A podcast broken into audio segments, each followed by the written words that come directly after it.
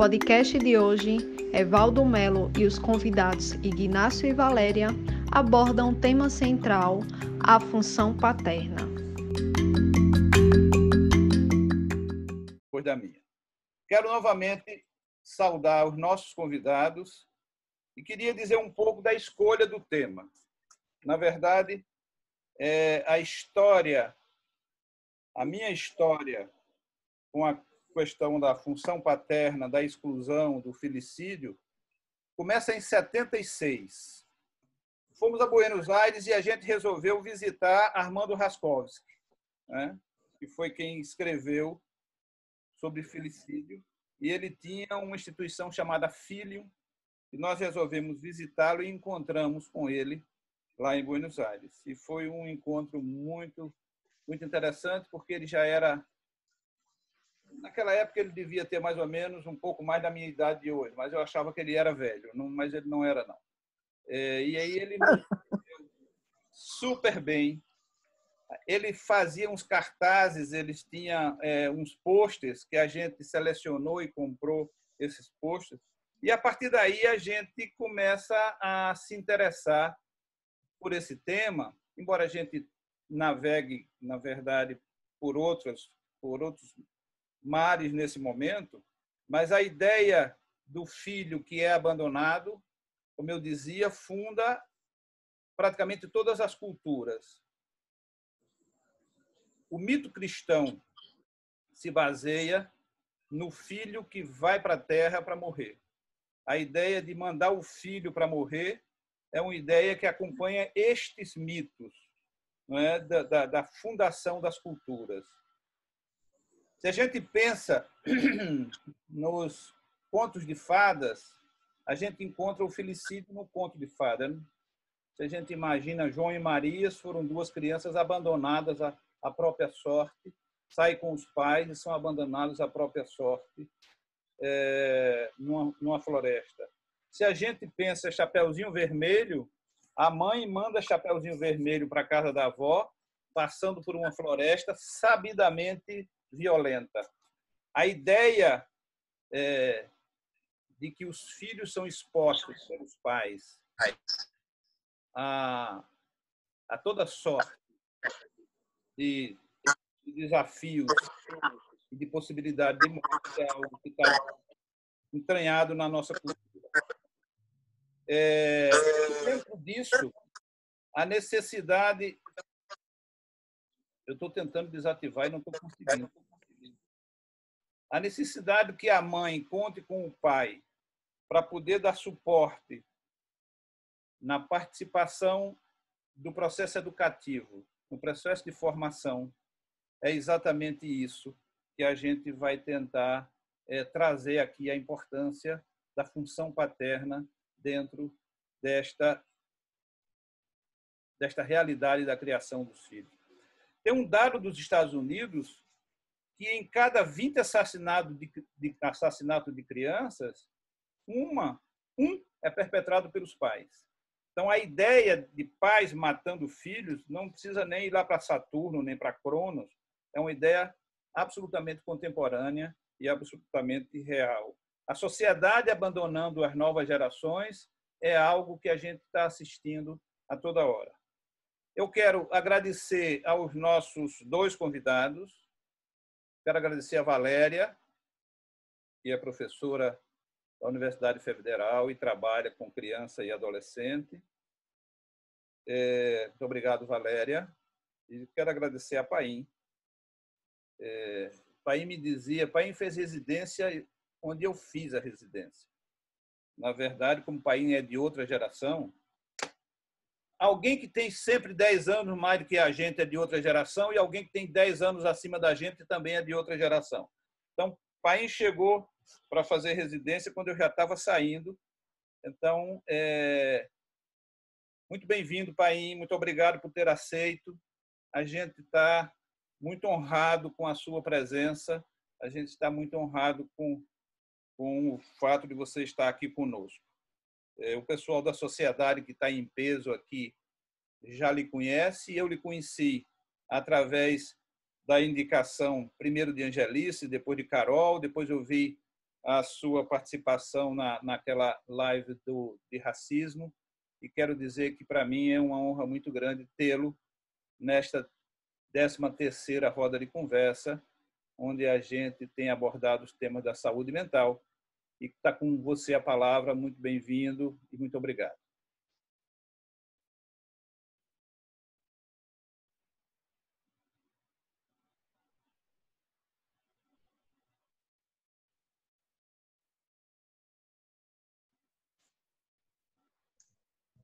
Ele está com o microfone. Agora, Paim. Ah, tá bem. Bom, boa noite a todos. É, quero, em primeiro lugar, evidentemente, agradecer ao Evaldo pela possibilidade de estar aqui né, nessa roda de conversa e que tem como nome maior né, Estação do Agreste. Né? Então, achei assim extremamente interessante. Eu estou falando com vocês aqui dos Pampas Gaúcho, então da uma espécie da, da Estação dos Pampas tentando conversar com a estação do Agreste. E como o Evaldo falou, nós não nos conhecemos pessoalmente, conversamos por telefone algumas vezes por mensagens, falando em mundo tecnológico, né? e temos essa história em comum. Né? Evidentemente, como o Evaldo disse, ele é de uma outra geração, eu acho que é mais de 10, eu acho que é 20, mas vamos deixar por 10. Né? E, e quando cheguei na Clínica Pinel, o Evaldo já tinha saído de lá, mas uh, o Evaldo era uma espécie de mito da residência da Clínica Pinel. Né? Digamos assim, nós estamos falando de função paterna, vamos dizer como é que os filhos mais jovens, do qual eu me incluo, lidavam com o teu irmão mais velho, que reza a lenda que era o predileto de Deus Pai, que no nosso caso era o Dr. Marcelo Blaia, que era o, o fundador, chefe da residência, a grande referência da residência. O Evaldo, que já estava fora da Pinel há alguns anos, ainda era o grande mito e se falava do Evaldo em várias circunstâncias, em vários lugares, né? Então, como lidar com o irmão mais velho tão famoso e tão bem sucedido, tu poder chegar perto dessa história. Então, o Evaldo me ligou me convidando, foi um, um triplo prazer, prazer pela possibilidade de reencontrar todos vocês e o prazer de poder conhecer, conversar, ouvir algumas das, das estações que o Evaldo me levou, me mandou nesse meio tempo, o que foi um prazer enorme.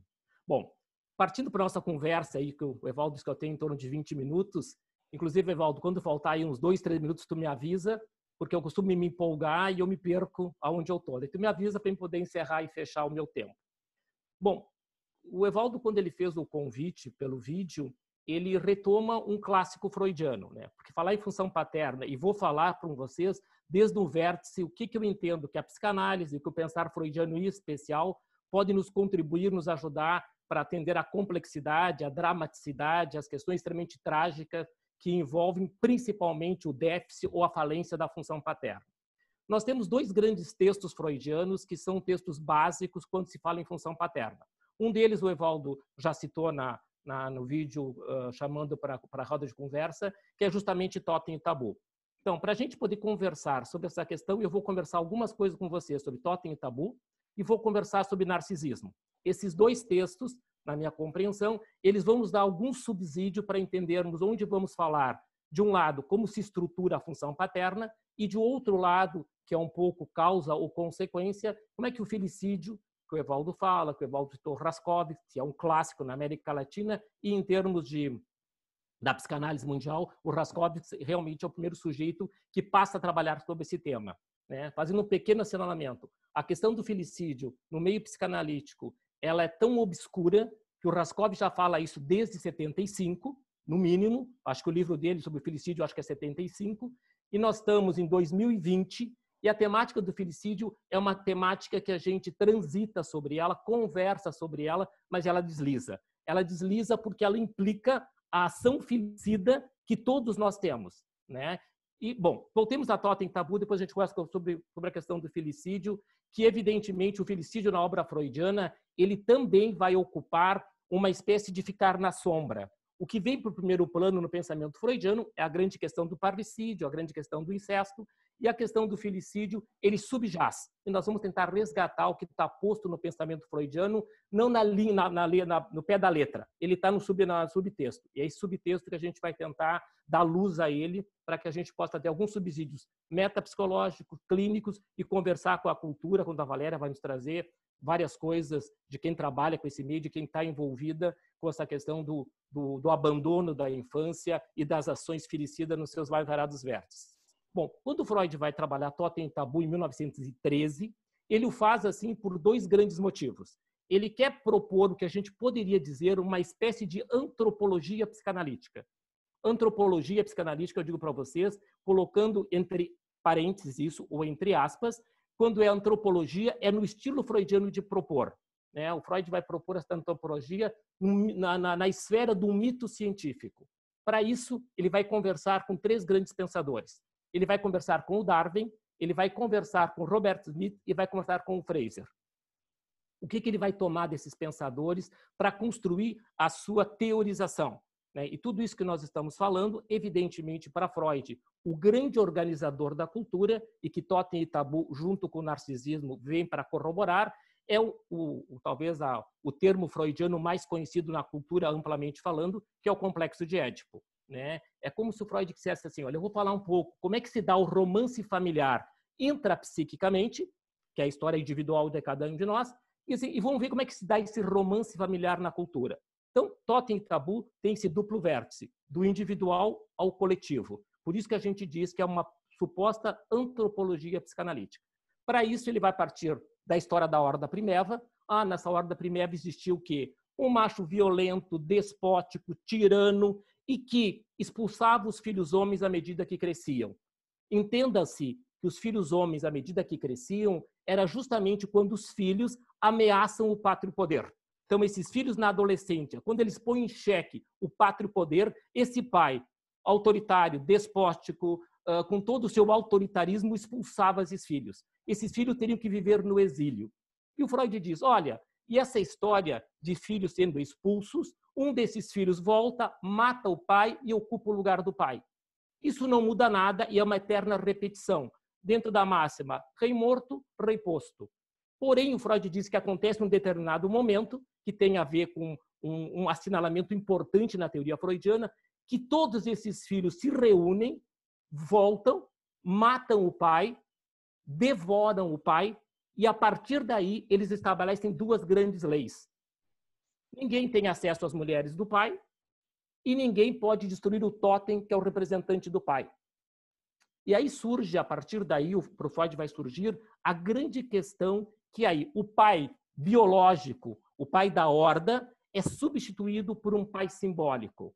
Ah, então o Freud vai teorizar que esse pai simbólico vai ser o organizador da cultura externa e interna. Então o Freud vai cunhar talvez a, a frase mais célebre de Totem e Tabu, que é a frase que nós podemos não conhecer nada de Totem e Tabu, mas essa frase ela é emblemática. O Freud vai dizer: o pai morto torna-se mais forte do que for o pai vivo. Ou seja, o pai morto, totêmico, nasce o pai como? O pai como função. Isso que nós estamos falando, função paterna, no pensamento freudiano, nasce a partir do assassinato desse pai. Esses filhos incorporam esse pai, e aí tem toda a temática da identificação e estabelece-se a questão da renúncia. Então, estabelece-se a lei. A lei são essas duas grandes leis, que é a proibição do incesto e a proibição da destruição do totem. E o Freud vai dizer, a partir disso, esse pai, enquanto função, vai ser o mediador. Mediador no sentido que ele diria assim, olha, caberia à mãe a função de alimentar e o pai a função de proteção, a função de sustentar o encontro dessa dupla. Mãe bebês, podemos pensar casais homoparentais, podemos quem ocupa essa função, nós estamos uh, tomando o pensamento freudiano na sua forma mais mais clássica, mas evidentemente que a gente pode ampliar essas questões para as famílias homoparentais. Né? Quem é que vai ocupar essa função?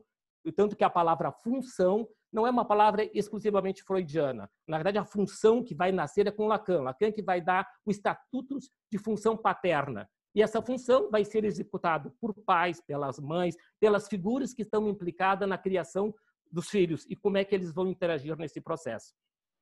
Então, um totem e tabu, esse organizador da cultura e da nossa vida psíquica, de como é que o desejo se articula, como a gente renuncia, como a gente aprende a negociar entre os desejos e as proibições, essa mola propulsora do desenvolvimento psíquico e cultural. Bom, então Freud estrutura rapidamente isso em Totem e Tabu, ele vai falar uh, toda a questão importante, que é uma das máximas da psicanálise.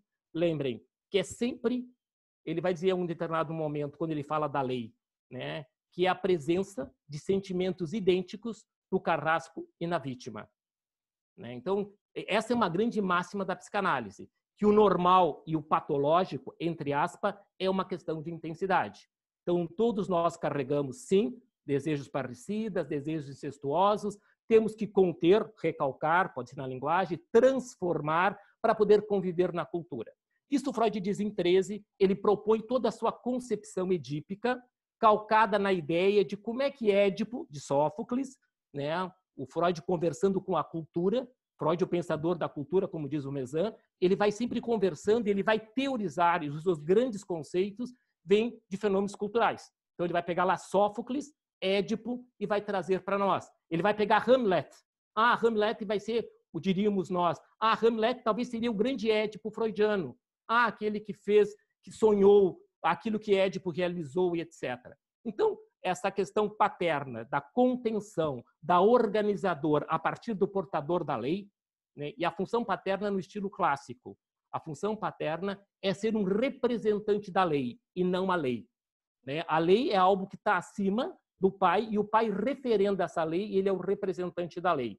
E, e vai se dando todos os processos de organização. Isso nós estamos em 13. 14, Freud vai escrever um clássico trabalho dele, que é sobre narcisismo, que também é um outro conceito, que a cultura transita minimamente pela questão do narcisismo. E com o narcisismo, nós vamos ter subsídios para pensar o que, que acontece no tempo primeiro. Né? O que, que acontece nisso que nós estamos falando? Como é que se dá o investimento parental para que cada um de nós venha se constituir como sujeito? Né? Já que Totem Tabu, Freud vai olhar para Édipo e ver como é que Édipo, como é que esses filhos vão se portar em relação aos pais. Ah, então como é que os filhos se portam em relação aos pais, desse assassinato simbólico, desse processo todo. Com o narcisismo, Freud vai se perguntar como é que os pais se portam em relação aos filhos. Então, narcisismo, Freud faz um movimento regressivo. Né? Enquanto a, o que os filhos fazem com os pais é o segundo momento. O que os pais fazem com os filhos é o primeiro momento que nos interessa sobremaneira se a gente quiser conversar sobre a questão do filicídio. Né? Uma discussão que a gente tem muitas vezes quando vai se discutir questões freudianas é que quem que vem antes, o filicídio ou o parricídio? Né? Esse desejo de destruição dos pais, essa, essa, essa rebeldia necessária e estrutural que é o caminho que nos leva, lembrem, por, por esse caminho da questão parricida, é o caminho que também viabiliza o movimento da exogamia. Ah, com que a gente saia da casa de pai e mãe e busque a própria casa, o próprio espaço, a própria mulher, que a gente supere as figuras paternas. Então, é esse jogo entre a endogamia e a exogamia. O narcisismo é o auge das questões endogâmicas. O narcisismo é o auge, numa expressão freudiana, quando o nosso bebê ele é investido, investido na sua plenitude, ele é investido para ser um bebê majestoso, para ser o bebê que o Freud diz a sua majestade o bebê, né? É, é o auge das vivências narcísicas que qualquer um de nós viveu na sua história. Nós podemos dizer que o narcisismo primário, que é o auge desse momento, é a questão mais incestuosa que cada um de nós vai viver com as suas figuras paternas. E que caberia né? Porque a partir dessa ideia de uma narcisização necessária, estrutural, nós poderíamos pensar que existem três grandes tipos de filicídio. Né? Nós podemos pensar no filicídio alienante, num filicídio estruturante e um filicídio em ato. Claro que é uma forma didática de falar de um universo que transita em várias questões. Se nós partimos do pressuposto que esse tempo primeiro de investimento parental, que nos faz a todos narciso, necessário, estrutural, o mundo da sua majestade, o bebê.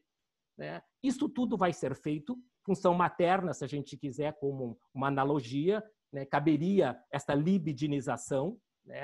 A musa do Lenin nos fala algumas coisas, assim, né? O que que essa criança que vem de drops, esse neném, de que lugar ele está falando? De que investimentos narcísicos ele pode ter para suficientemente se constituir como sujeito, né? Então, diante dessa questão narcísica, nós teríamos três grandes destinos, porque essa questão narcísica estrutural, nós teríamos, então, o bebê que foi suficientemente bem investido, numa linguagem nicotiana, podemos dizer uma mãe e um pai suficientemente bons, entre aspas, que puderam investir o seu bebê. Né? Só que o trabalho paterno, estrutural, que vai caminhar para um caminho mais neurótico, digamos, que possibilita esse sujeito avançar vida fora, é, é condizente com pais que entrou nos seus bebês, faz com que eles se acreditem em majestade e, ao mesmo tempo, vão dando a conhecer esse bebê a finitude, o limite, a passagem do tempo. Ou seja, é quem vai dar a conhecer a lei. Isso é função paterna. Função paterna, digamos assim, se nós imaginarmos uma mãe com seu bebê, a função paterna implica em duas questões reduzidas. O pai tem que dar a, a, a reconhecer na mãe a castração e o corte, tem que começar a dar a conhecer ao bebê a marca da falta, da castração e da não completude. Então, nesse jogo, função paterna, vai se, vai se elaborando essas questões narcísicas, vai se transformando isso e vai se adentrando ao universo onde é possível aprender a negociar, aprender a desejar, a esperar, a buscar. Então, isso a gente poderia chamar que esse é um felicídio estruturante. Então, há que ser assassinada essa representação narcísica primária da plenitude que ela nunca é assassinada plenamente, mas ela tem que ser assassinada, transformada, para que esse sujeito aprenda a lidar com as diversidades da vida. Né? Nós podemos pensar que filhos que seguem ligados aos seus pais excessivamente são filhos que não puderam fazer essa transição. São filhos que ficaram aprisionados à ideia de serem duplos das figuras parentais. São filhos que estão destinados a sustentar o pátrio poder. Podemos pegar exemplos de filhos com 30, 35 anos, profissionais bem definidos na vida, que seguem morando em casa, seguem sob a tutela paterna. Por que, que segue sob a tutela paterna? Seria uma pergunta. Bom, por que, que não tem autonomia? Por que, que não tem a possibilidade de ruptura, de buscar o próprio espaço, os próprios lugares? O que, que tem de um pacto endogâmico que perpetua esses sujeitos? Então, o felicídio estruturante seria isso que permite a ruptura com esses pactos narcísicos, em prol de uma vida marcada pela alteridade, marcada pela vida desejante, se nós fôssemos usar uma outra linguagem. O felicídio alienante seria, a seria o quê? O felicídio alienante é seguir preso essa lógica narcísica primária. É seguir sustentando a ideia de que é possível uma vida sem vida. Né? Porque o felicídio alienante é uma morte em vida. Né? São sujeitos que estão impedidos do quê? De construir um real estado de desejo. Desejo sempre tem a ver com falta. O desejo se dá no quê? No encontro e no desencontro. Né? O encontro por si só, se ele for pleno, ele é a morte do desejo. O desejo precisa ter essa disparidade, esse desencontro parcial que é a mola propulsora. O Freud vai dizer em algum momento na interpretação do sonho, o desejo é a mola propulsora do psiquismo. Só ele pode pôr em movimento a psique. Isso ficamos no rol. Acho que deu uma interferência. Tá. Isso eu chamo então de felicídio alienante. Outra questão é o felicídio em ato. O felicídio em ato, o que, que significa? Obviamente que nós dizemos que o felicídio em ato são as mortes clássicas que a gente pode encontrar. Citamos Cronos, o Evaldo citou Cronos, podemos Zeus, podemos citar Medeia, na mitologia grega, né? essa mãe que entrega os filhos à morte. Então, podemos citar o casal Nardoni, podemos citar o Bernard, aqui no Rio Grande do Sul, que é um caso famoso também, do pai da madrasta que mata uma criança. Então, temos assim uma infinidade de exemplos. Podemos pensar o caso do menino que ficou abandonado no elevador, e podemos pensar, evidentemente, toda a complexidade da cultura, que a música do Lenin nos contempla, que é todo o abandono das crianças, das crianças de ruas, digamos assim, amplamente, com toda a sua vulnerabilidade, com toda a sua invisibilidade. Ali nós temos um trânsito entre um felicídio alienante e um felicídio em ato. Né? Em ato que faz com que essas crianças, e olha que o Lenin tem algumas frases que ele diz, tipo João Ninguém, né? O João Ninguém é essa própria termos que os, os, os teóricos dos meios sociais nos dizem de uma invisibilidade, de algo que nós não queremos ver. Né? Um menino na sinaleira, vendendo, pedindo, né? essa, essa violência urbana que é posta de forma dramática e que tem evidentemente a ver com essa grande ausência da figura paterna. Né? Essas questões sociais que sabemos também que a grande parte das famílias que tem maior vulnerabilidade elas têm que ter tocadas pelas mulheres. evidentemente essas mulheres exercendo muitas vezes essa dupla função, tanto materna quanto paterna, mas tem uma ausência paterna não só como função, mas muitas vezes uma ausência paterna efetiva desse sujeito, desse suposto sujeito que poderia vir a ocupar esse lugar. Então, essa dramaticidade desses filicídios que vão se dando em ato na cultura por omissão ou por, por fragilidades parental e por fragilidades do Estado. É, lembra que o Freud vai usar toda a questão de totem tabu para explicar o que é da ordem intersubjetiva e o que é da ordem extrasubjetiva, que tem a ver com a cultura como um todo. Como o Estado participa dessas questões, como o Estado exerce suas funções felicidas. Né? Porque, na, numa analogia das questões possíveis, né, o que, que o Estado deveria representar? Deveria representar o agente executor de uma adequada função paterna. Ele teria que representar a lei, né, a lei que daria condições mínimas para que esse sujeito pudesse vir a se tornar sujeito. Quando o Estado não ocupa esse lugar, evidentemente, ele deixa ah, os seus rebentos, as suas crias, abandonados à própria sorte. Né? Lembram que, que quando a gente falava de totem e tabu, nós dizíamos o quê? O Freud já dizia ali que o filicídio é anterior, porque os filhos, à medida que cresciam, eram expulsos. Né? Esses filhos tinham que viver no exílio, no estado de abandono absoluto.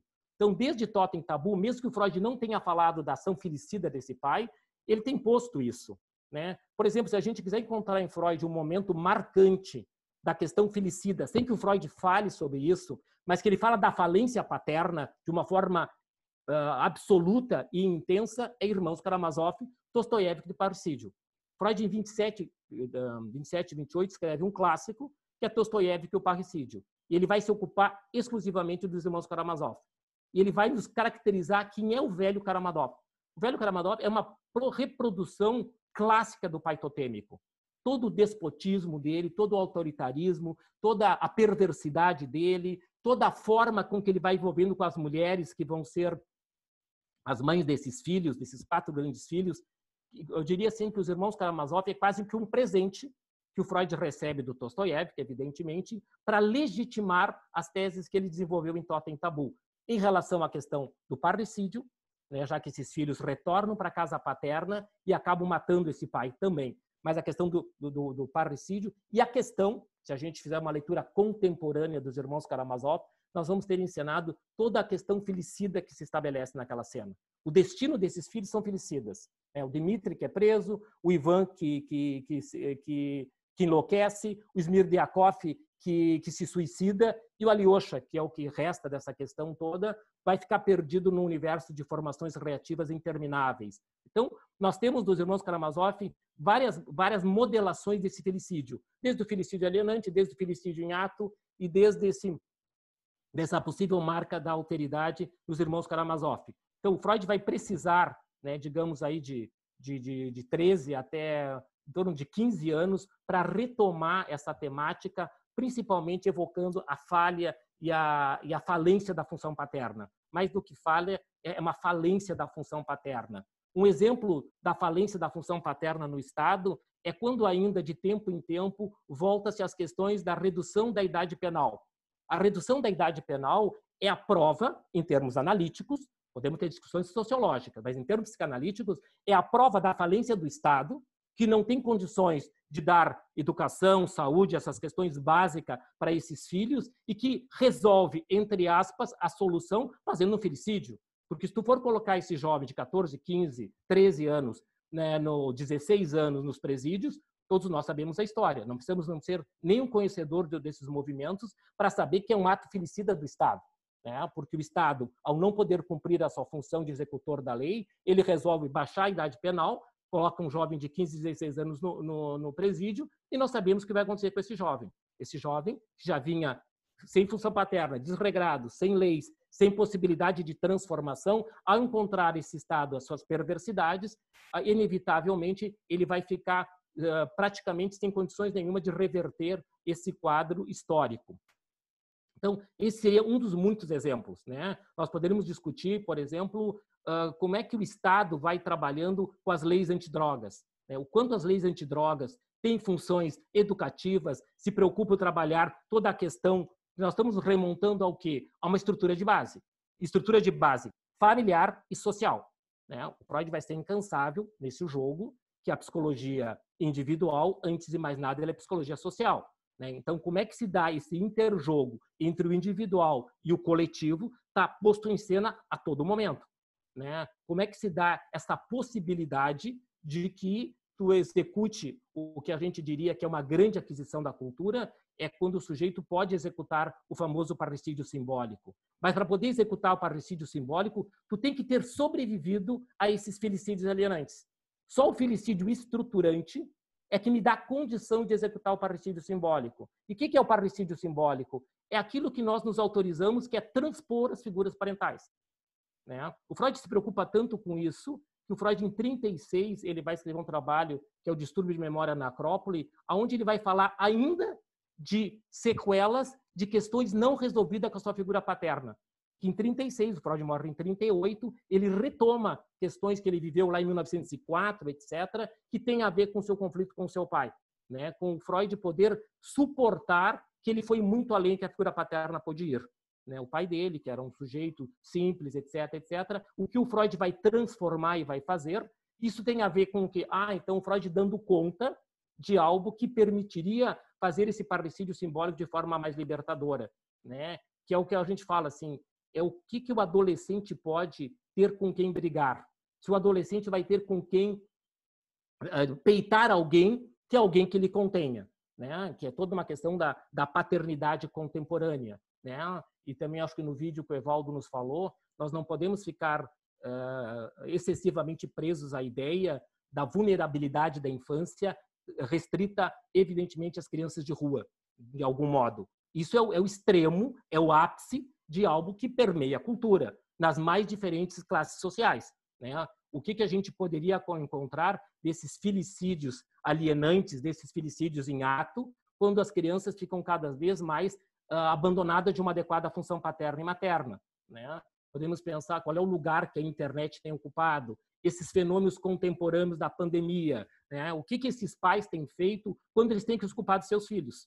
Já que, historicamente, os pais da classe média e da classe alta trabalham muito, estudam muito, fazem muitas coisas o tempo todo, né? o que eles não tinham feito há várias gerações, a qual eu me incluo enquanto pai, que é conviver com filhos durante um dia todo. Isso jamais vivi. Eu posso dizer que fui pai à noite e final de semana. Durante o dia, trabalhava das 8 às 8, tal, tal, com alguns intervalos. Né? A pandemia tem posto pais e filhos dentro de casa. Acho que temos um movimento interessante. Ah, tem todo um desgaste, tem todo, mas tem um movimento de quem sabe se reconectar com coisas que a cultura foi nos obrigando e nos retirando desse lugar. Né? A cultura foi eh, destituindo o que poderíamos pensar que seria uma adequada função paterna. A, cultura foi nos impondo que uma adequada função paterna é nós provermos o que o mundo capitalista nos propõe. A melhor escola, o melhor carro, a melhor universidade, os melhores livros. A ideia do melhor está posto a todo momento e que isso vira sinônimo de uma adequada função paterna. E, evidentemente, não estou dizendo que essas coisas não tenham relevâncias, que essas coisas não perpassem o nosso dia a dia. Porém, a intensidade disso. Eu acho que também a pandemia está nos permitindo redimensionar e que, que, que isso possa seguir sendo pensado, o que, que tem a ver com essas demandas excessivas que carregamos desde sempre? Né? Parece que os pais estão tendo que reinventar brincadeiras do dia a dia com os seus filhos, que talvez evoque a sua infância, o que resta disso, de uma forma, quem sabe, mais criativa. Aí então ah, surge um, um pai com maior capacidade de fazer isso que a gente dizia assim, de sustentar isso. Né? Como vamos sustentar, de que forma vamos sustentar, é um desafio que está posto. Existe uma fragilidade, sim, dessa função paterna. Quando Evaldo me propõe isso, no primeiro momento, eu disse, mas nós vamos voltar a conversar sobre isso, né? já que isso a psicanálise se ocupa desde sempre. Né? E sim, nós temos que voltar a conversar e retomar a conversa sobre isso, porque existe um, um novo contexto cultural, existe uma nova relação entre função paterna e função materna, existe o que a Rudinesco vai falar, por exemplo, as novas configurações das novas famílias, né? Uh, não só a família que está posto no, na música do Lenine, né? Que parece que sai um pai e entra um outro pai e o, e o, e o menininho, o neném, tendo que dar conta disso, né? E, e que tem uma parte que diz que é bem interessante, né? Que a sua vida está na contramão, né? Sim, está numa contramão porque né, o que, que esse menino pode poder desejar, o que, que ele não pode poder desejar, de que lugar ele está exilado desde sempre, de que forma está posto isso, né? Claro que nós podemos entrar, o Evaldo falava no começo da minha conversa, né? Que, é uma coisa que eu tenho me ocupado nos últimos tempos, que é a questão do racismo. Nós podemos pensar a, a dramaticidade das crianças negras, que também tem todo um outro contexto social importante e significativo, já que a pobreza é maior, etc. Esse lugar que os pais vão ocupando historicamente. Eu acredito, Evaldo, que eu estou um pouquinho no final da, da, da minha fala e eu queria, para poder fechar, eu tenho ainda um tempo.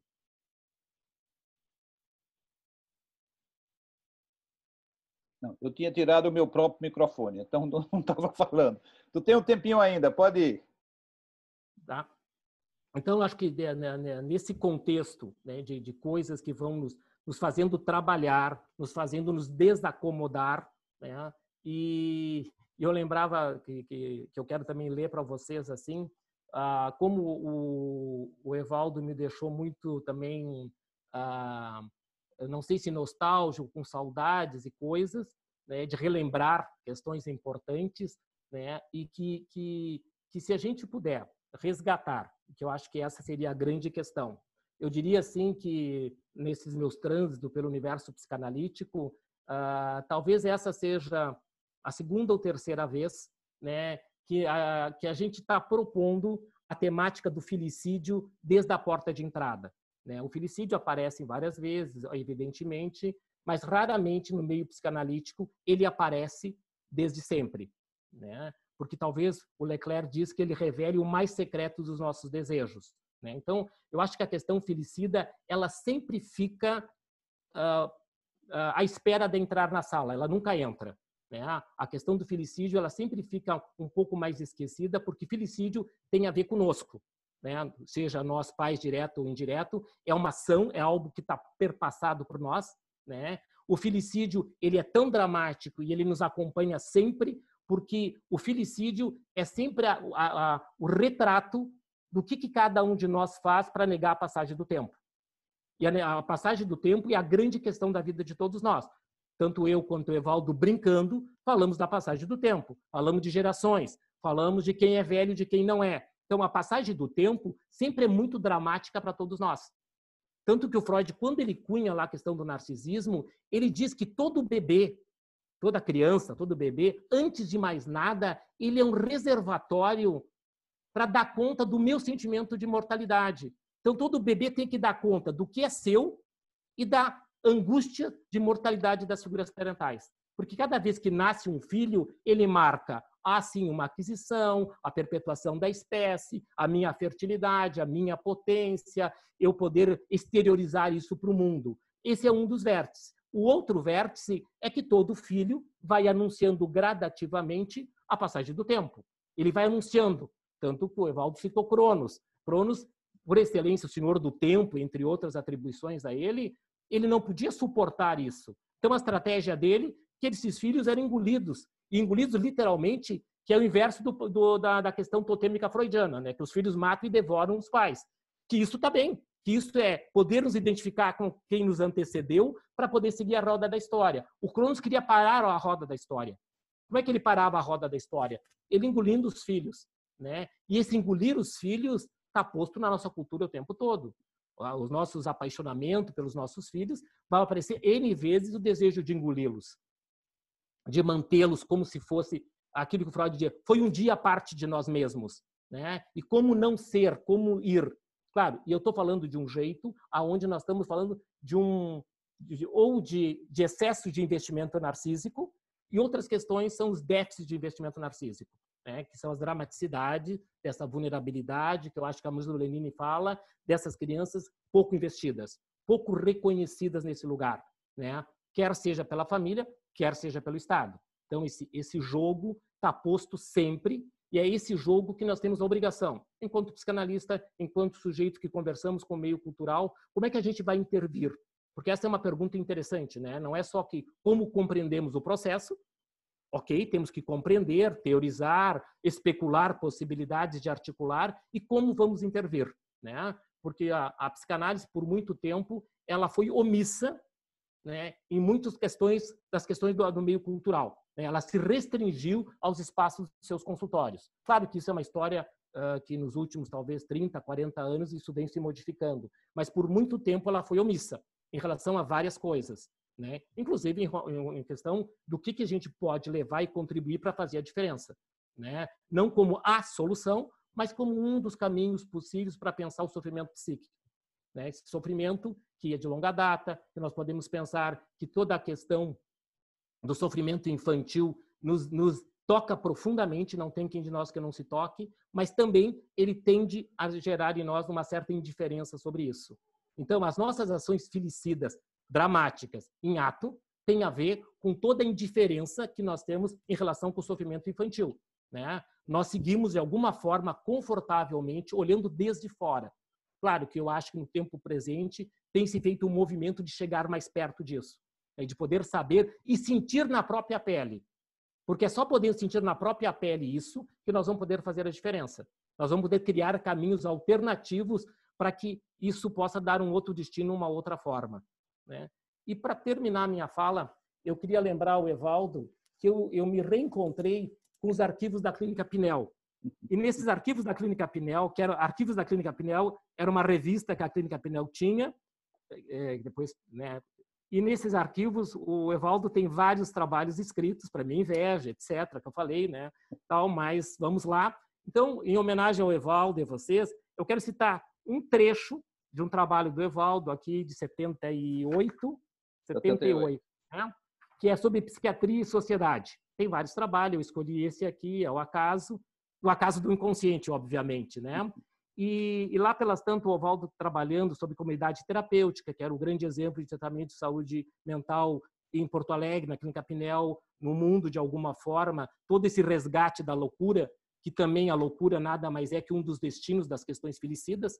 Né? Se a gente quiser um outro destino das questões felicidas, a psicose ela é produto de questões felicidas também, né? de, de esse desamparo tão absurdo, tão intenso, que a única saída psíquica é enlouquecer para sobreviver de alguma forma. O Evaldo tem vários trabalhos, eu vou citar um pequeno trecho onde ele diz assim: Os movimentos iniciados por Freud e seus seguidores mostraram-nos que há um mal-estar na cultura, porque o homem fugiu da capacidade de realizar-se, temeroso de conhecer e conviver com a sua própria violência. E no nosso caso, eu teria agregando, a nossa própria violência são as nossas questões, por exemplo, felicidas ficando na nossa temática. Mas o que experiencia nos mostra é que quanto mais fugimos da violência, mais ela domina as nossas vidas. Como vemos, ele vai dizendo os exemplos onde vemos essa violência que eu não posso saber e que o que eu não sei, a velha questão, o que não, tá, o que não é pensado é atuado, uma linguagem minha também. Como podemos ver na primeira página de qualquer jornal, em qualquer parte do mundo, as guerras internacional, ou no âmbito municipal, a quinta página, referindo à página policial, a crônica policial. Nós poderíamos agregar todo o abandono do infantil de nossas vidas cotidianas. Muito obrigado. Pois é. Pai, obrigado demais pela sua fala. É... Você sabe que houve um arquivo da Clínica, da Clínica Pinel antes, lá em 60, 60 e poucos. E a geração que estava comigo em 70, reeditou e começou essa reedição exatamente em 78. Mas eu acho que tu trazes coisas instigantes para a gente poder falar. Ou seja, é, é, o Estado que dá a lei, mas não protege. O pai que representa a lei, mas não protege. E toda esta este conflito interno. Hoje, é, na Folha de São Paulo, Contar do Caligares, ele traz um pouco é, disso que você falou, no sentido do, da necessidade do reconhecimento do que está dentro da gente e que, por coincidência, eu falo aí nesse artigo da, da, da Psiquiatria e Sociedade. Ele diz assim, que, de repente, a, a sociedade e o indivíduo têm que evoluir à medida que vai sufocando nos esgotos as coisas que ele não suporta e que ele teve que superar. E, de vez em quando, esses esgotos aparecem pela, na sarjeta. O problema atual é que o esgoto está surgindo com toda a sua intensidade. e a gente tem, tem uma tendência a atribuir esse esgoto só aos outros. Então, uhum. é, na verdade, quem representa o esgoto é Bolsonaro e os seus seguidores. Enquanto a gente não puder reconhecer que esses esgotos estão dentro de nós, em que essa violência e esse felicídio estão também dentro de nós, a gente está sempre atribuindo ao outro a questão da nossa violência individual e uhum. da nossa violência social. Eu, eu, eu, eu te parabenizo e agradeço demais a tua participação e queria chamar agora é, nossa outra convidada, Valéria, é, que vai trazer um pouco da, da, da, da experiência dela, da vivência dela. Valéria, seja bem-vinda e está com você a palavra. Tem que liberar o microfone dela. Acho que liberou, né? Isso. Boa noite. Eu quero me apresentar um pouquinho mais, assim, rapidamente. Eu sou Valéria Nepomuceno, eu sou professora no Departamento de Serviço Social aqui da Universidade Federal e coordeno um grupo de pesquisa, estudos e extensões no campo da política da criança e do adolescente. Envolve estudantes de graduação e profissionais, né? não só do serviço social, mas da pedagogia também. E nós realizamos muitas é, pesquisas e, e, muitos trabalhos de extensão voltados hoje mais focados na primeira infância. Né? Nós estamos discutindo bastante a autoproteção de crianças na primeira infância.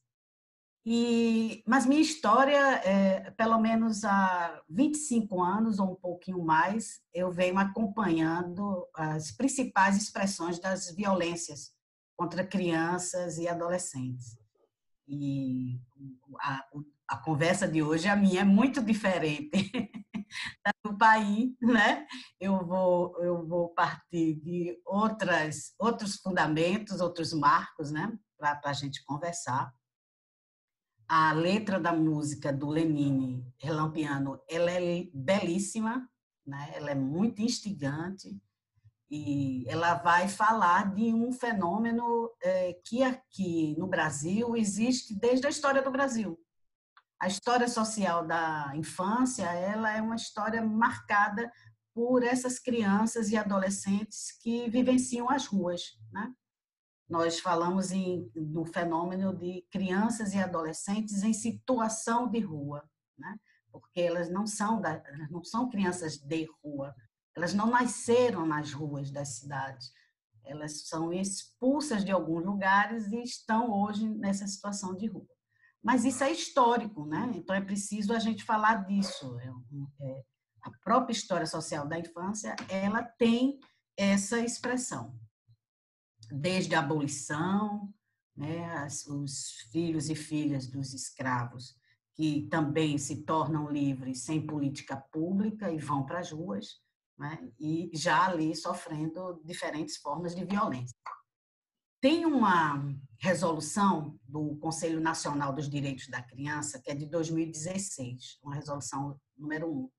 E ela trata, ela diz, ela diz o que é, o que é uma criança em situação de rua. E ela vai falar que é justamente aquelas crianças e adolescentes que usam esse espaço público das ruas para moradia, né? encontram ali o espaço de moradia. Um pouco é, também, de seja de forma permanente, a resolução vai falar, ou intermitente. E quando ela fala nessa forma intermitente, é, a gente se reporta diretamente para o neném.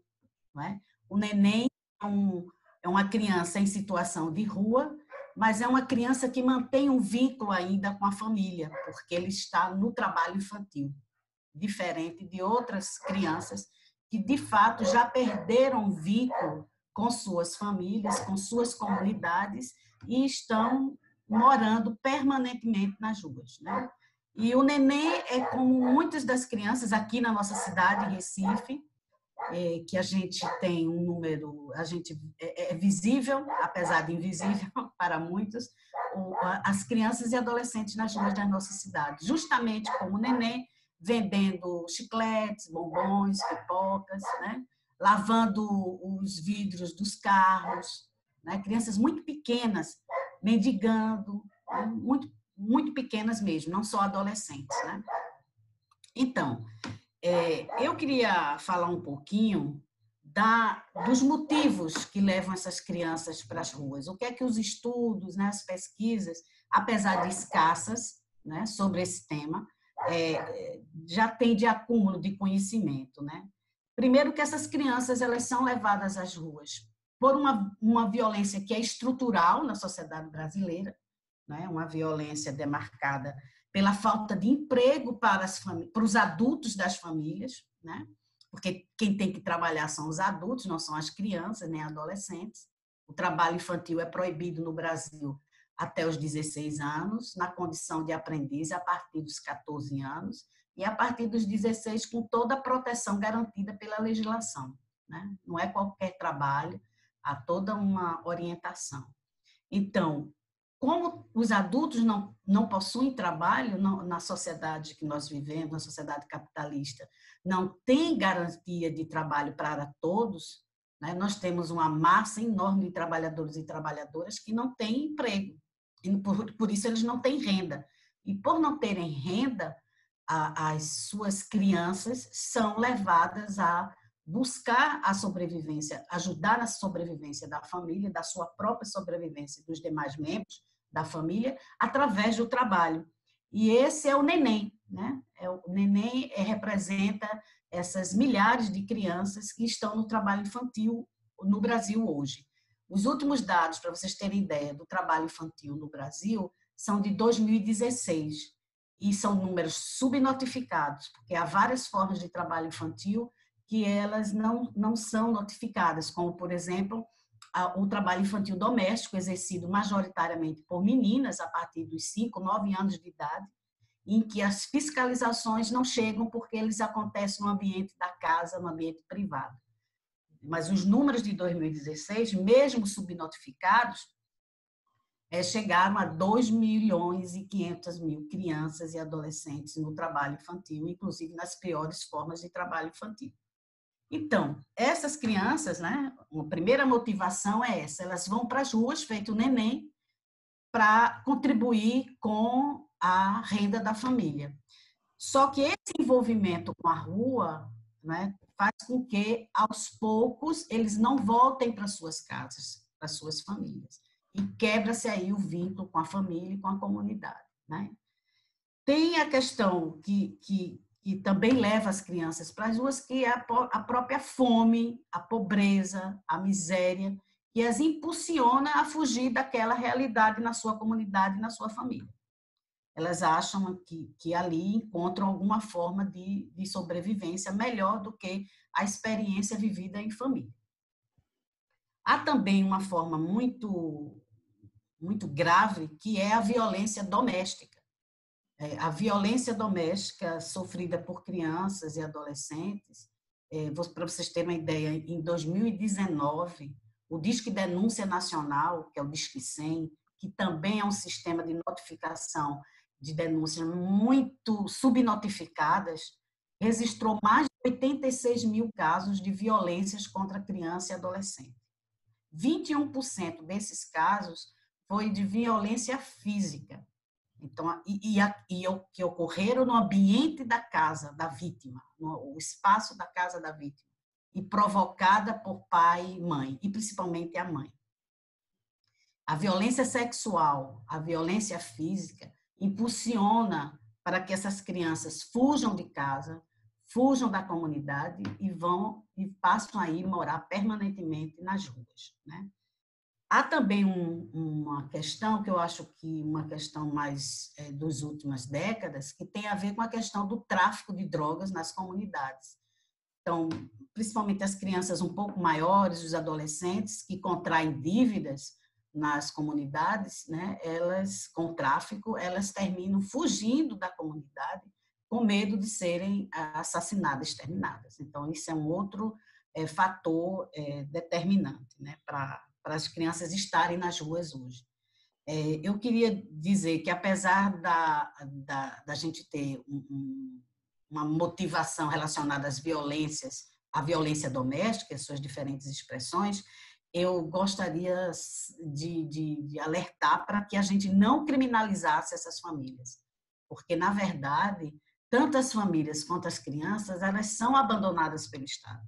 Então, não vou entrar na discussão psicanalítica, porque eu nem sei falar sobre isso, mas se a gente pode falar de um, de um filicídio aqui, é um filicídio social, uma omissão do Estado a não conseguir é, proteger, desenvolver políticas públicas de proteção social às famílias e às suas crianças. Né?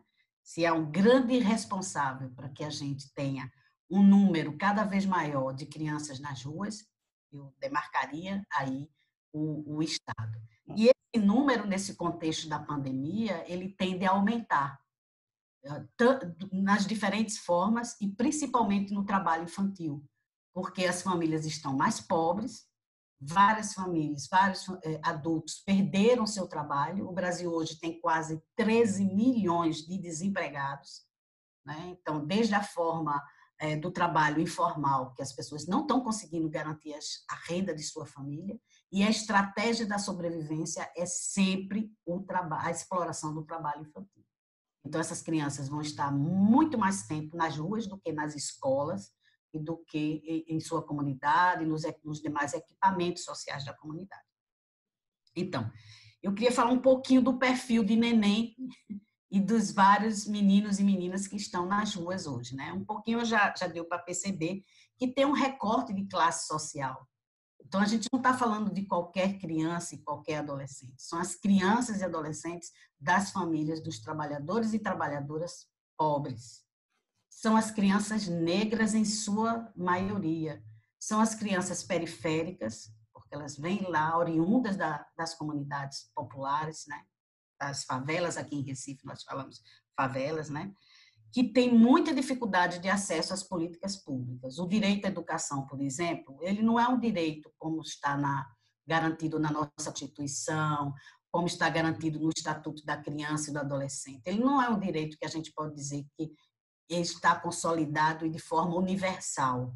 Né? Nós não temos uma educação universal. Nem todas as crianças acessam as escolas conseguem as vagas nas escolas. Isso é na educação infantil, onde a gente tem o um maior déficit, né? A gente tem um, uma escassez de equipamentos, de, de serviços públicos, de política pública para essas crianças. Há sempre uma demanda maior do que a capacidade do poder público, né? Por questões de prioridade, é bom que se coloque isso, porque a criança e o adolescente a, a, o Estatuto da Criança e do Adolescente. Eu fiquei muito contente de fazer essa fala hoje. Ontem eu fiz uma fala sobre um outro tema e hoje, porque a gente está é, às vésperas do Estatuto da Criança e do Adolescente completar 30 anos, que é segunda-feira. E então eu não poderia deixar de falar desse instrumento jurídico que, se bem aplicado, se implementado, se os seus direitos, os direitos previstos para as crianças, a saúde, a educação, a assistência social, a proteção social, estivessem garantidos, a gente talvez não estivesse aqui conversando sobre esse fenômeno. Ou a gente estaria conversando sobre uma expressão de, dessa violência que seria muito mais é, numericamente menor. E hoje não é o caso. O Estatuto tem 30 anos, segunda-feira completa 30 anos, com vários direitos fundamentais garantidos para essas crianças. E, infelizmente, por uma é, falta de cumprimento do Estatuto, cujo artigo 4 fala que criança e adolescente é prioridade absoluta, prioridade absoluta no investimento do orçamento público e prioridade absoluta na formulação da política pública e no atendimento dos serviços públicos. Olha, se a gente tivesse isso implementado, né, as, as, não teríamos tantas crianças e adolescentes precisando, como neném, e vender drops nos sinais né, para a população. Está lá vendendo chicletinho. Né?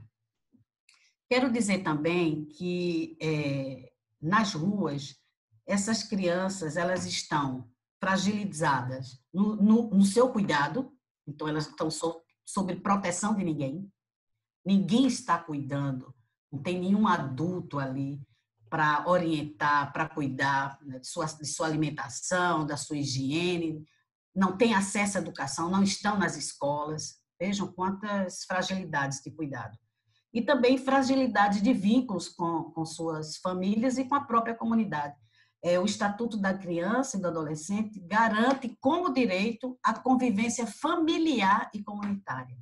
Justamente porque antes nós tínhamos uma legislação, que era o Código de Menores, não eram crianças, eram menores, de 1979, que dava o direito a, a, a, ao juiz, ao juiz de menores na época, de retirar as, suas, as crianças de suas famílias naturais, de sua família biológica, justamente pela sua condição de pobreza. Então, nós avançamos bastante no campo do marco legal, com o estatuto, que diz: olha, se essa situação se apresenta, as famílias precisam ser inseridas em programas sociais e as crianças têm o direito e elas têm que continuar convivendo com sua família natural biológica. E isso não acontece, né? Esse, esse direito não é garantido, não há essa proteção.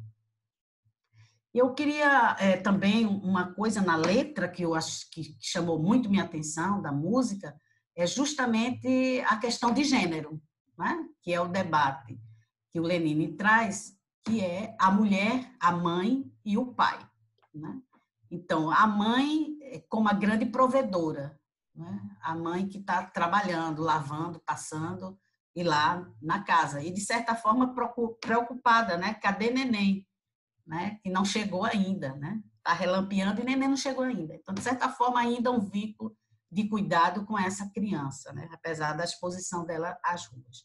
Então, essa mulher, pela ausência do pai, porque aí o neném, é muito interessante, né? O pai, o homem, ele já foi embora, e um outro momento ele fez o pai de agora, o pai de agora, que é o de agora, mas pode não ser o de amanhã. Então, a única certeza que a família de neném tem é a mãe, é a mulher.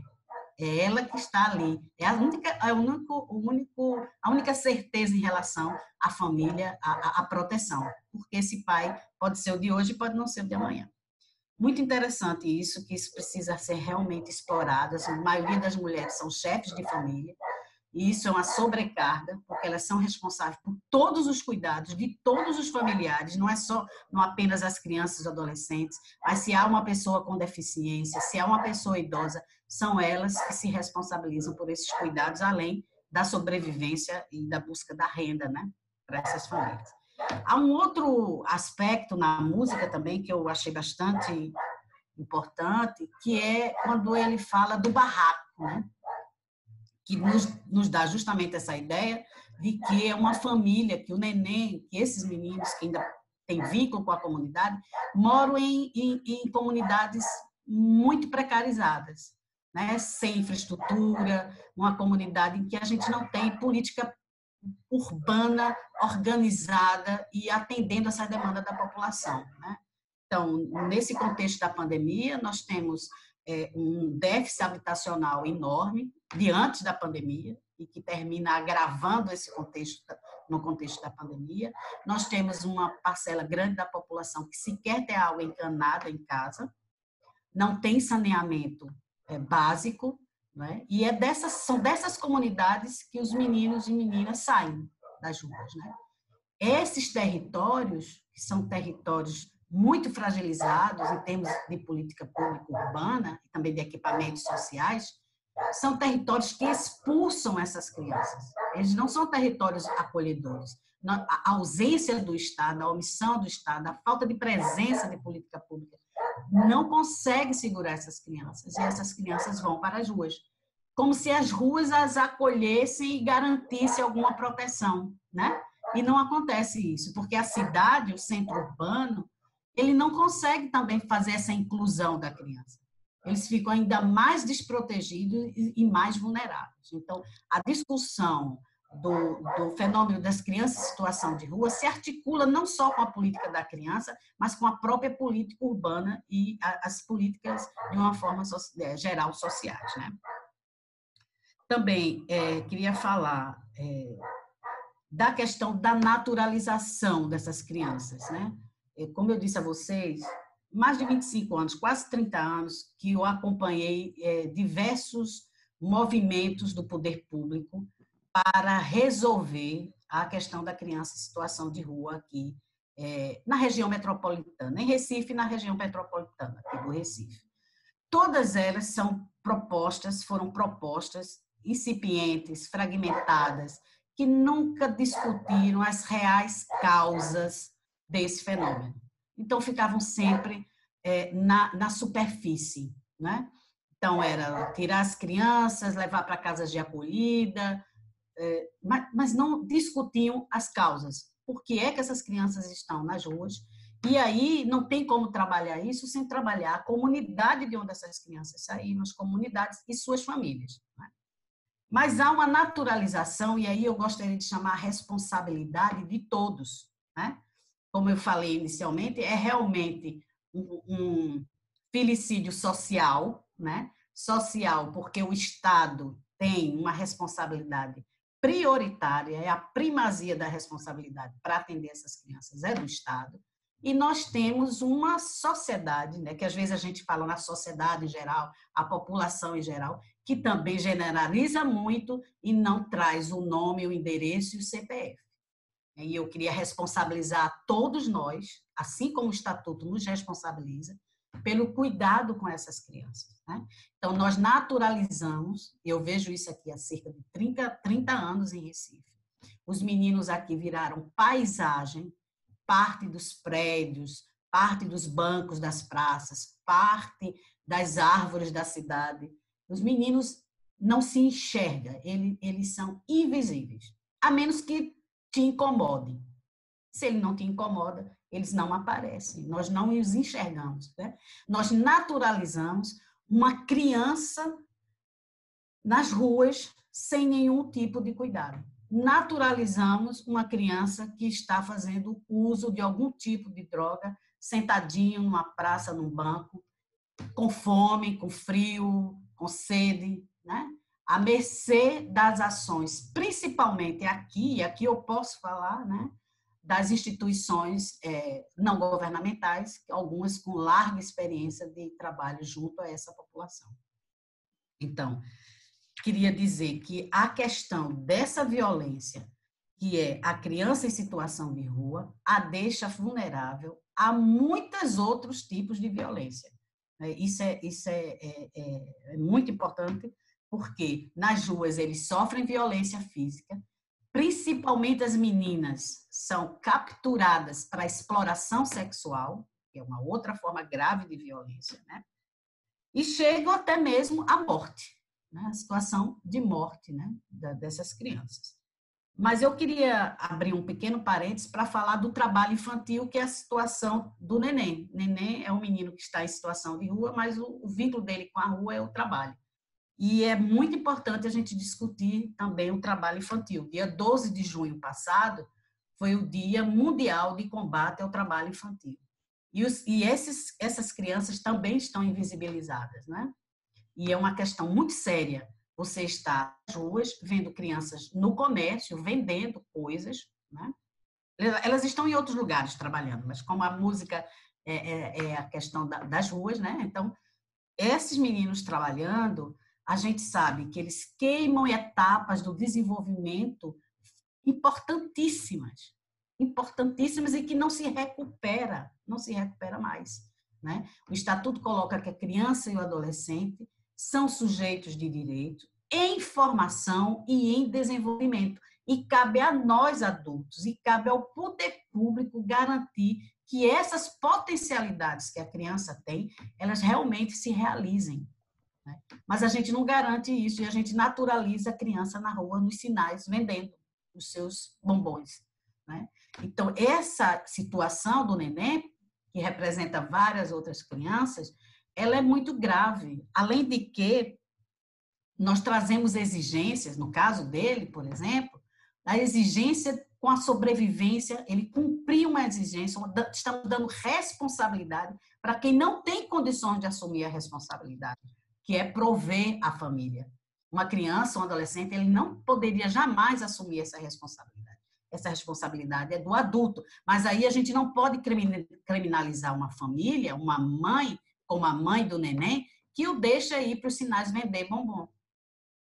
Porque ela não tem outra opção, na verdade. Porque o Estado não chega, o poder público não chega. As organizações, a sociedade também invisibiliza a mãe do neném. Né? A gente não tem esse suporte de, de política pública. Então, se você nunca passou fome, se você não sabe o que é pobreza e miséria, é bom não julgar.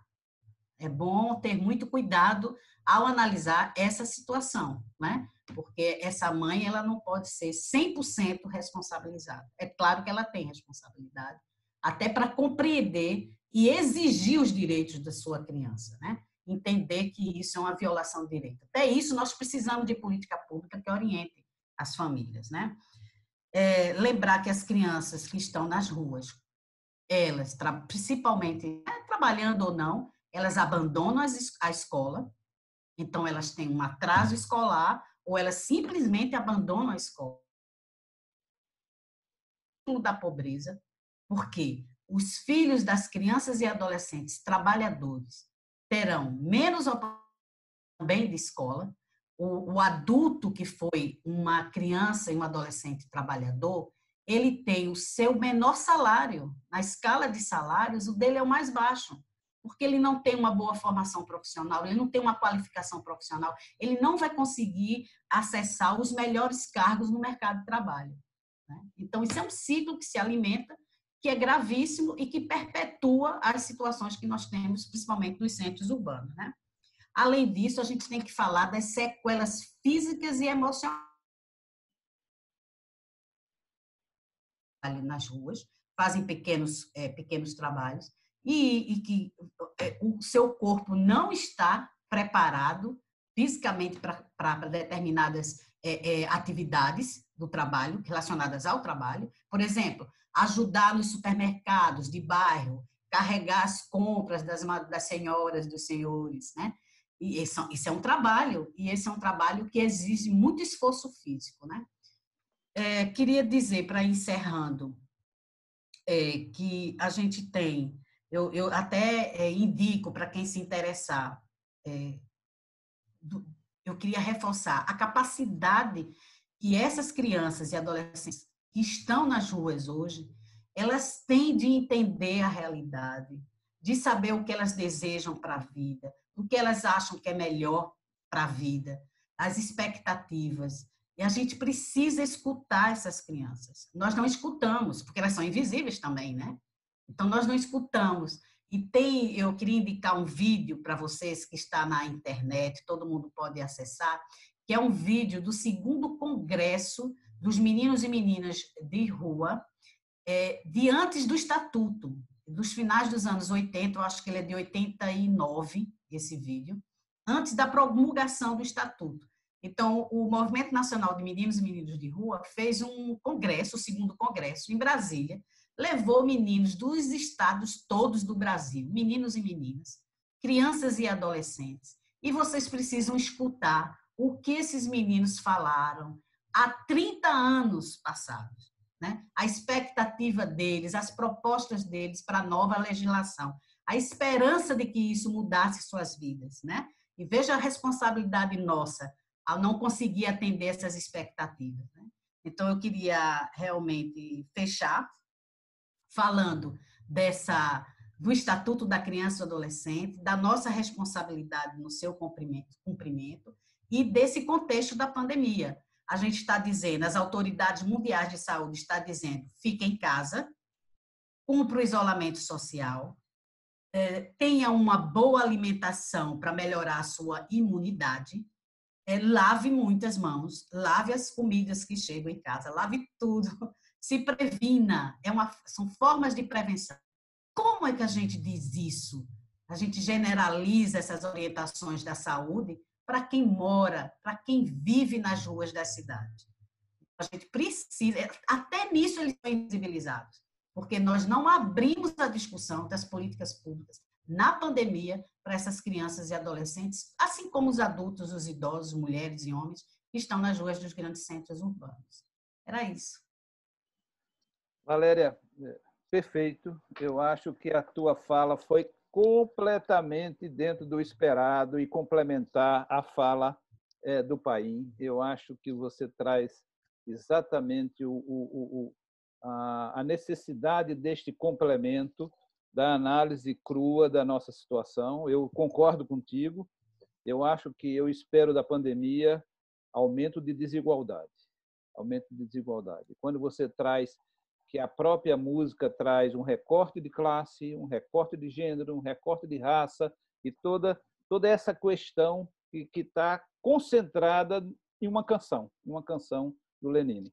Muito obrigado, Valéria, mas obrigado mesmo, porque você atendeu completamente as expectativas que nós tínhamos como montamos é, é, esta mesa com, com as experiências que vocês nos trouxeram. Veja, gente, eu, eu, eu deixei os nossos convidados falarem, porque eu jamais interromperia nem Paim nem Valéria no discurso, na narrativa que eles faziam.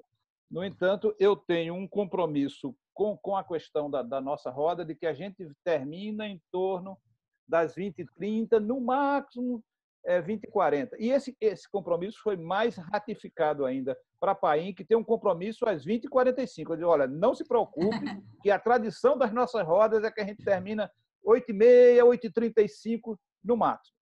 Mas eu, eu queria abrir é, a, a, a, nossa conversa.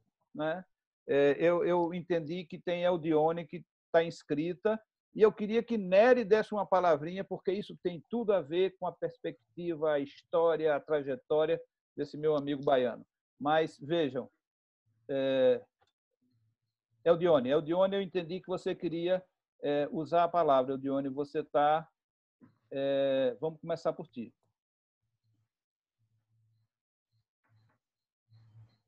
Quis abrir o microfone de Eldione. Eu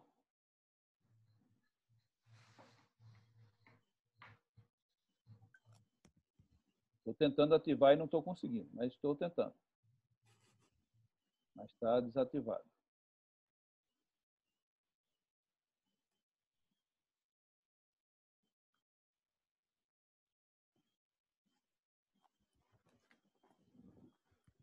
Tudo bem. Eu vou continuar tentando. Nery, você me diga alguma coisa. Comente um pouquinho, Nery.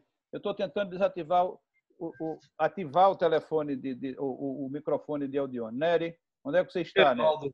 É, eu estou escondido e você me acha sempre. Eu não compreendo isso. É, é, é impossível isso. eu estou escondido, tema... igual aquele cara do, do, da escolinha do professor Raimundo. Eu estou escondido e você me acha. que acha isso, rapaz? É, como eu hoje não resolvi. Pois é, não. Tá entendendo? Cadê a imagem, né, Eri? Não, imagem não, que eu estou esquisitíssimo, eu estou todo descabelado. Tô... Podemos deixar para outra oportunidade, mas o que eu queria ressaltar é que há um, há um ano e meio é, fizemos uma, um trabalho a respeito de crianças em situação de rua. E esse trabalho foi justamente o, o contato com crianças que colocavam no retrovisor flores, é, muitas vezes bombom, é, e que com isso a gente começou a fazer um diálogo com eles e, e entender um pouco como é que o adulto via essas crianças. Não era que a gente visse as crianças, né? mas que sentimentos nós temos, adultos, pais mães, né? é de é, entrar nesse contato com essa criança que está lá necessitada né? e ao mesmo tempo extremamente ambivalente na sua forma né, de abordagem, porque ela dá uma flor, mas ao mesmo tempo ela pode estar com canivete junto. Não é? Então, é, nós estudamos muito isso e realmente eu acho que a questão que eu coloco hoje aqui é de onde estão essas crianças agora na pandemia? Estão em casa? Deixaram a situação de rua? São questões que é, eu não sei como poderia resolver, mas eu acho que são coisas importantes para a gente poder falar. Eu vou ficar por aqui, apenas estou apenas levando algumas questões para que a gente possa depois elaborar melhor. Né? Edione, muito obrigado pela sua participação. Edione é uma das decanas da Sociedade Psicanalista do Recife, na formação exatamente de psicanalistas de crianças e de adolescentes. Muito obrigado pela participação, Edione. para mim é sempre um prazer te ver e eu tenho o maior carinho e maior admiração por ti. É, Nery, você pode concluir o seu raciocínio escondido no, no, na sua toca, na sua agora, eu agora que eu fui descoberto, eu estou aqui. Pronto, tô, vamos lá. Tem um minuto e meio. Eu vou lhe dizer o seguinte: eu trabalhei com crianças que na época nós chamávamos meninos e meninas de rua e depois nós separamos em de rua e na rua, porque nós vimos que eram dois grupos distintos. Um grupo na rua levava uma grana para casa com todo o sofrimento do trabalho, tinha que levar um dinheiro para casa, se não tivesse essa grana, o pai não recebia, a mãe não recebia.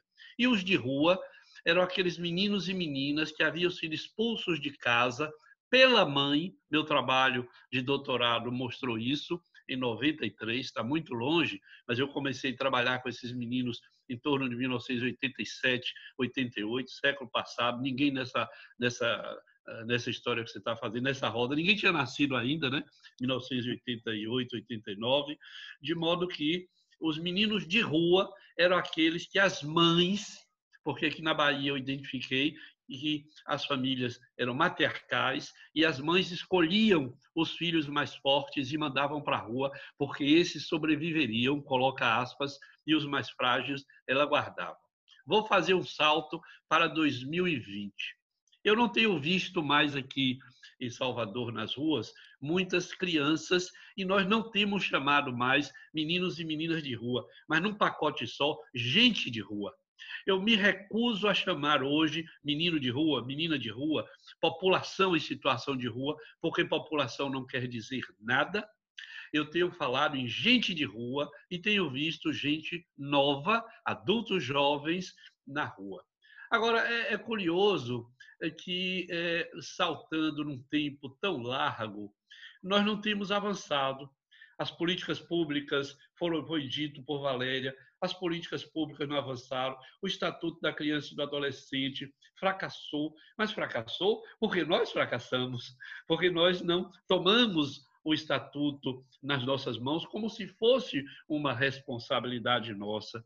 E nós temos então trabalhado, e eu vou concluir, Evaldo, com uma experiência de muitos anos já com os consultórios que eram consultórios de rua e que agora são os consultórios na rua.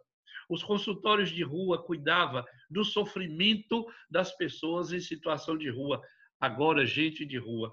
E os consultórios na rua, que estão vinculados à atenção básica, têm cuidado do corpo dessas pessoas e têm tentado encontrar a alma. E nós encontrávamos a alma, entrávamos pela alma e tentávamos encontrar os corpos. Agora, para simplificar, eu diria que nós temos uma história a construir eu diria, para talvez desapontamentos de alguns, que é uma história de fracasso.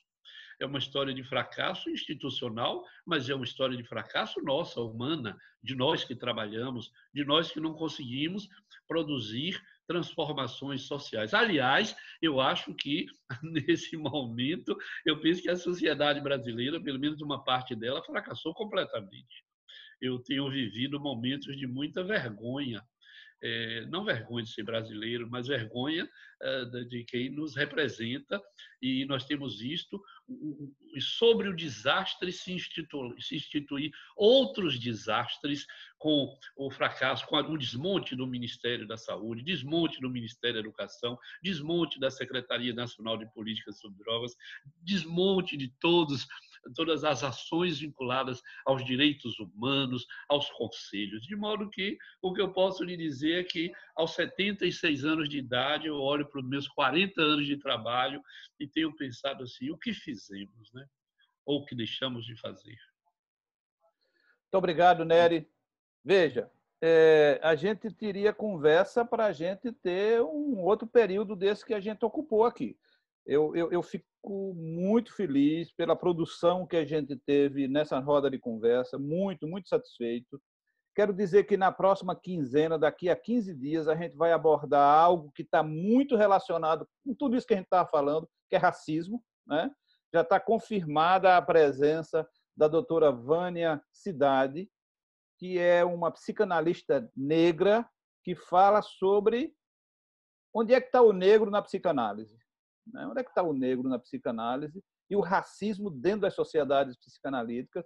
Ela fez uma, uma live junto com o Paim, maravilhosa, e eu disse, olha, eu quero que você venha falar na nossa roda de conversa. Aí Paim disse, convida, convida a Vânia. Eu convidei Vânia, e Vânia estará conosco, estará conosco daqui a 15 dias.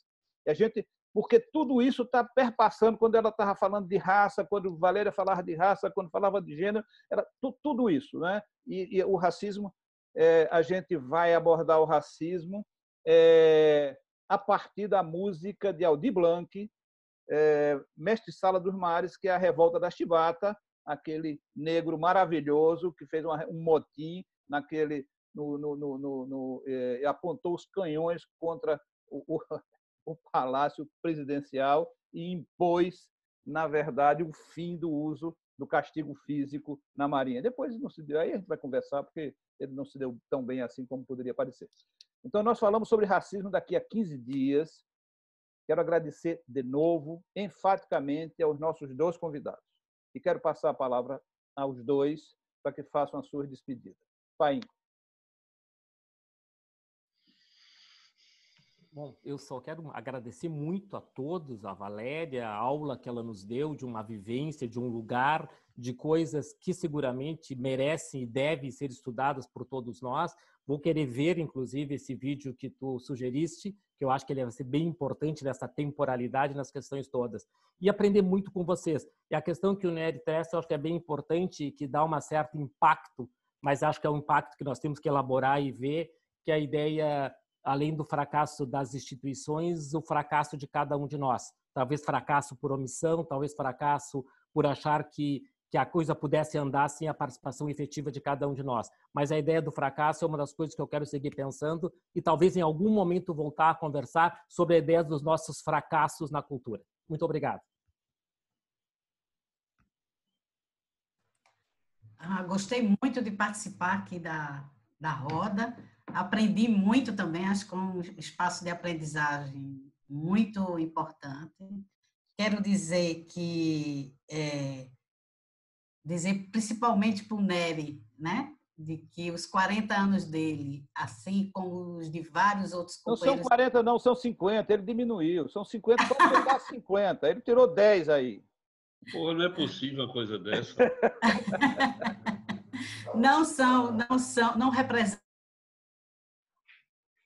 representam luta e resistência e são exemplos para os nossos jovens que continuam também na, na luta. O que a gente precisa investir hoje é não é, é, é, avançar na legislação, que ela precisa melhorar ainda. A gente já poderia ter avançado mais e nos mobilizar mais, nos articular mais nos fóruns, nas redes e nos movimentos sociais.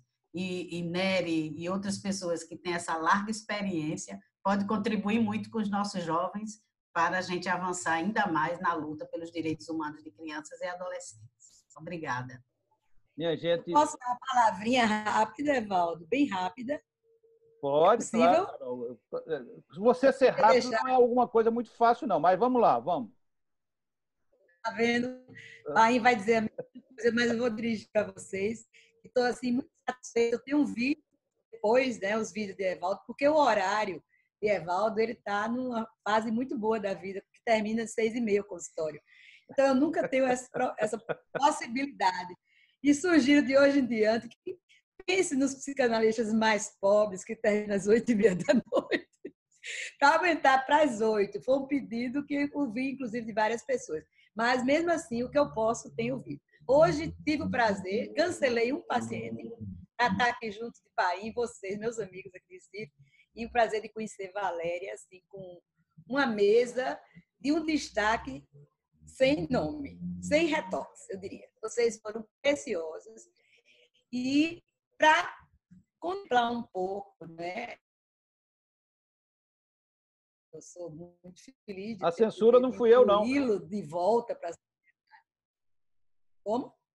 A censura Como não é? foi minha, foi, foi a internet que ele censurou, que cortou sua voz. Não fui eu. Foi, né? Tá alguma coisa de com Polícia Federal, alguma coisa assim. Mas, mas vamos lá. Eu queria lembrar de duas coisas para finalizar a minha fala, que não vou falar muito, não. Mas eu queria lembrar, quando eu ganhei esse livro de presente de Paim, os livros de Paim são todos assim dedicados para mim, eu tenho muita honra. Eu fiquei pensando no desafio de Paim escrever sobre o filicídio. Eu digo, meu Deus, onde é que ele vai encontrar tanta, tanta espaço em Freud? Não tem mais onde ele futrucar para ir falar do filicídio. E ele me diz assim na dedicatória: é, Carol, esta introdução é uma busca de fazer e trazer novos aportes para se pensar sobre os meandros da nossa ofício. E ele diz assim, que é exatamente a minha curiosidade, como ele é futrucador de Freud, eu nunca vi. É, o filicídio é uma interrogação que requer o nosso olhar. Eu quero te dizer que esse livro me abriu um olhar e me veio de imediato uma posição não só da música de Lenis, que outra, e a posição tão bonita da, da questão social que Valéria impõe. É não esquecer de Chico Buarque quando traz o meu guri. Para mim, o meu guri, ele diz assim, que eu anotei aqui um pedaço, só, só para poder servir como mote, né? É, ele tem, que sempre, sempre que eu penso na música, ele diz assim, quando seu moço nasceu meu rebento, não era o momento dele rebentar, né? Já foi nascendo com cara de fome e eu não tinha nem nome para lhe dar. Como fui levando, não sei lhe explicar. Fui assim levando, ele a me levar, e na sua meninice, ele um dia me disse, quando chegava lá, olha aí, olha aí, olha o meu guri. Ou seja, esse pai não tinha condição de ver um rebento rebentar, não estava no momento dele. O guri desafia o pai. Eu fiquei pensando, esse desafio também passa. O pai queria esse filho, mas não estava no momento. Queria também que ele morresse, no sentido de né, metafórico, que esse filho não nascesse, porque ele não tinha o que dar ao filho. Ele estava, né? E por outro lado, o filho desafia o pai, dizendo: "Eu chego aí, eu chego aí, chego aí matando a, a figura né, do pai totêmico da horda para poder também ter alguma coisa, mesmo que ele chegue trazendo no bolso vários, várias, vários ouros, pulseiras, não é, para sobreviver. Então, o meu guri de Chico retrata exatamente mim essa fala de vocês, essa construção que Evaldo traz Leninski como um paradigma e eu aqui o guri de Chico, sempre eu tenho um Chico, né, para poder me apresentar de qualquer forma, ele me inspira sempre. O guri, ele traz mais amplitude na minha compreensão do filicídio, sabe, pai? Vou parar por aqui, senão o Evaldo vai Muito, me cortar. É, não, eu vou cortar sua palavra mesmo, meu compromisso com o pai. Veja, é, Carol, você me lembrou uma coisa importante. O meu compromisso com Vânia é que a gente vai começar sete e meia e não sete horas, porque ela disse que termina o consultório dela de sete e quinze, então a próxima quinzena vai ser sete e meia, a pedido de Vânia, e foi ótimo que você tenha lembrado disso. Obrigado só, só quero te lembrar que na música de Chico, o meu guri morre, né? Morre enquanto guri. Ele não morre adulto, não. Ele morre enquanto guri. É aí que a gente estava falando da questão concreta. Meu guri é a questão concreta do menino que morre. Gente, muito obrigado. Pai, você se preparou para dizer alguma coisa? Não, não. Muito obrigado, gente. Foi. Você está sem som, pai. Ah, tá. Beijo. Não, só beijo para vocês, estou atrasado. Isso, vai lá. Um abraço grande para todo, um beijo grande para vocês. Gente, foi ótimo. Muito obrigado por tudo. Estou encerrando a reunião, amigo. Até mais.